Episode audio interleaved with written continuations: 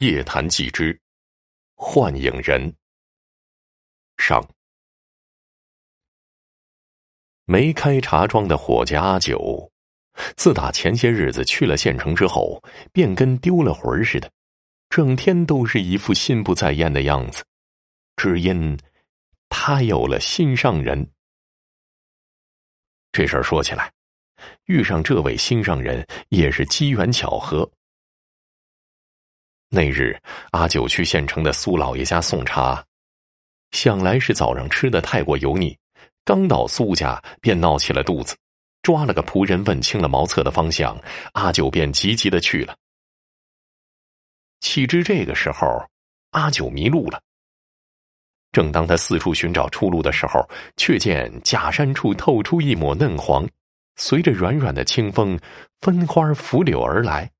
那是一个身形窈窕的少女，约莫十五六岁，肤色甚是白皙，巴掌大的瓜子脸上，黑白分明的眼睛，又大又亮的，嘴唇像桃花一样的娇嫩鲜红。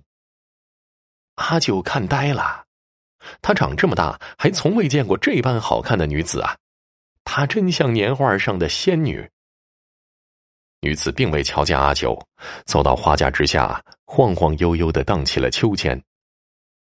阿九吃了，仿佛这世间只剩下他和他了。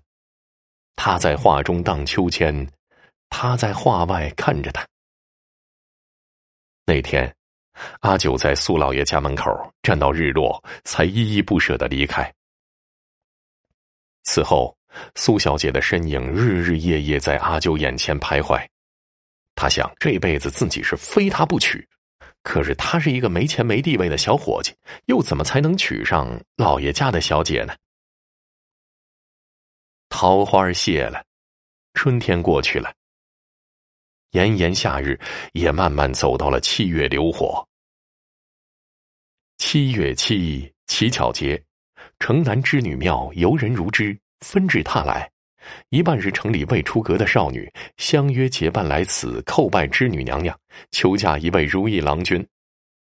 既有佳人淑女，自然也少不了君子少年。另一半啊，便是城里的各家少爷公子，借着各种由头，在庙附近喝茶聊天，赏美女。许是织女娘娘确实灵验，他们果然赏到了心仪的佳人。那位黄衫女子一出现，众人的视线便再也移不开了。所谓北方有佳人，绝世而独立，一笑倾人城，再笑倾人国，也便如此了吧。少爷公子们迫不及待的打探了一番，得知佳人是城东苏老爷的独女苏莹，于是呢，纷纷提着厚礼上门求亲。一时间，苏家的门槛都快被踏平了。苏小姐的婚事顿时成了城里百姓茶余饭后最热闹的谈资，甚至地下钱庄还设了赌局，猜哪位公子足够好运，能娶到钱塘第一美人可是就在这个时候，苏小姐忽然得了怪病，昏迷之后便不省人事，再也没有醒过来。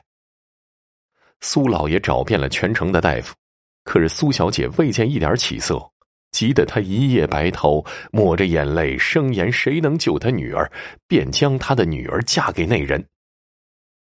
此话一出，苏家的门槛又一次被踏平了。千年人参极品燕窝，公子少爷们纷纷往苏家送。可再贵再稀有的药材吃下去，苏小姐依旧未曾醒来。公子少爷们很是愁眉不展呐。听闻灵隐寺来了位僧人，曾给病人祈福，使得病人痊愈。公子们不由得眼前一亮，砸重金请僧人替苏小姐祈福。那僧人祈完福的第二天，苏小姐果真醒了。众人大喜呀，重金酬谢僧人。过了几日，醒了的苏小姐依旧是病怏怏的。只能勉强咽药，食不下一粒米。僧人说：“他到底不是良医，只能将大家的福祉送到苏小姐身上，增她的阳寿。至于苏小姐能否痊愈，就只能看她的造化了。”于是这般，大家伙也只能继续送药材，吊着苏小姐的命，一面叹息家人不幸，一面也祈祷佛祖显灵，家人痊愈，结成良缘。为苏小姐的病牵肠挂肚的，其中也有阿九。苏小姐病了一个月了，阿九也跟着茶不思饭不想的一个月，又着急又难过，嘴上冒了一圈泡，人瘦的衣服都快撑不起来了。只有小丫头小韩一直想着阿九的救命之恩，每天照顾他的饮食起居。阿九有时候会一遍遍说着他对苏小姐的思念和担心，小韩坐在他身边，默默的听着。他是个哑巴，脑子也不太好使，他呢听不懂阿九的话。小韩，我一定要治好苏小姐。阿九说的信誓旦旦，可是小韩大大的眼中。却只是空荡荡一片的迷茫。阿九去灵隐寺找那个僧人了，他跪在僧人面前说：“圣僧，我没有钱，可是我愿意用自己的性命换回苏小姐痊愈。”僧人没有睁眼，风淡云轻的回了一句：“你走吧。”阿九不肯走，跪了三天三夜。直到昏死过去，寺里的其他僧人于心不忍，细心照顾了两天，阿九才恢复了身体。可是执着的阿九醒来之后，第一件事儿却依旧是找到僧人，跪在他面前求他救救苏小姐。那僧人叹了口气，终究是松了口：“善哉善哉呀，不是老衲不说，只是这法子太过罪过了。”唯有饮下同年同月同日生之人的心熬成的汤，苏施主才能病愈。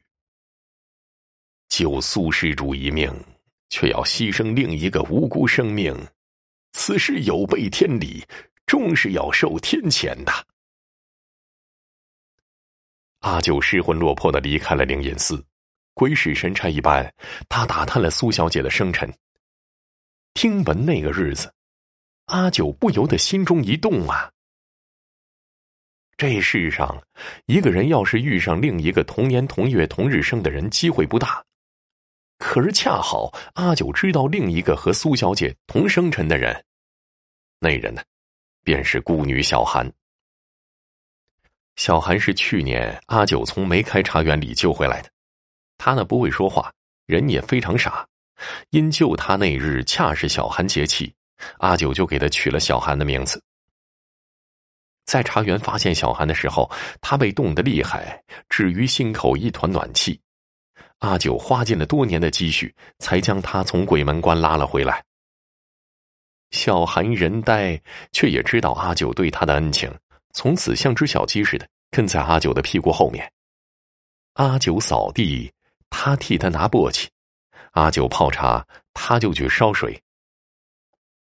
掌柜对阿九开玩笑说：“他给自己找了个小丫鬟。”阿九笑了笑说：“，怎么是小丫鬟呢？是妹妹，跟我那死掉的妹妹啊，同年同月同日生。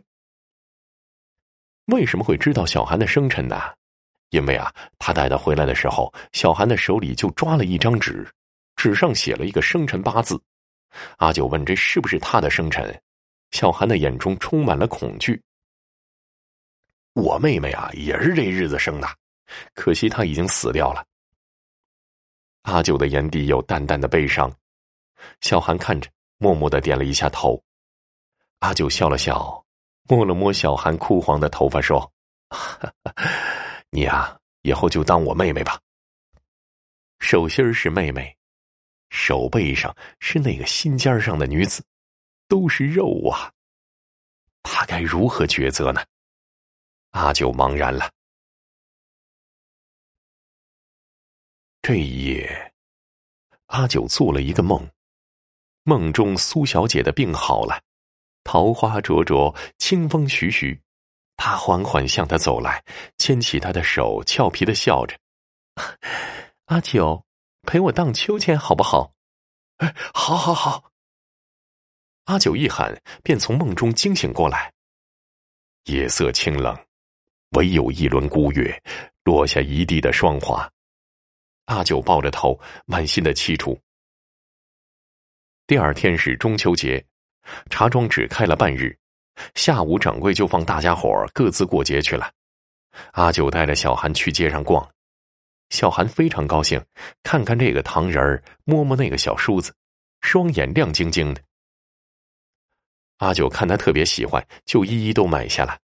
小韩有点不好意思了，阿九却只是笑笑：“没关系的，小韩喜欢就好。”逛到日落时分，阿九买了小韩最喜欢吃的豆沙月饼，两人去茶庄过节。月亮升起来了，如水的月光下，小韩爱不释手的玩着那些小玩意儿。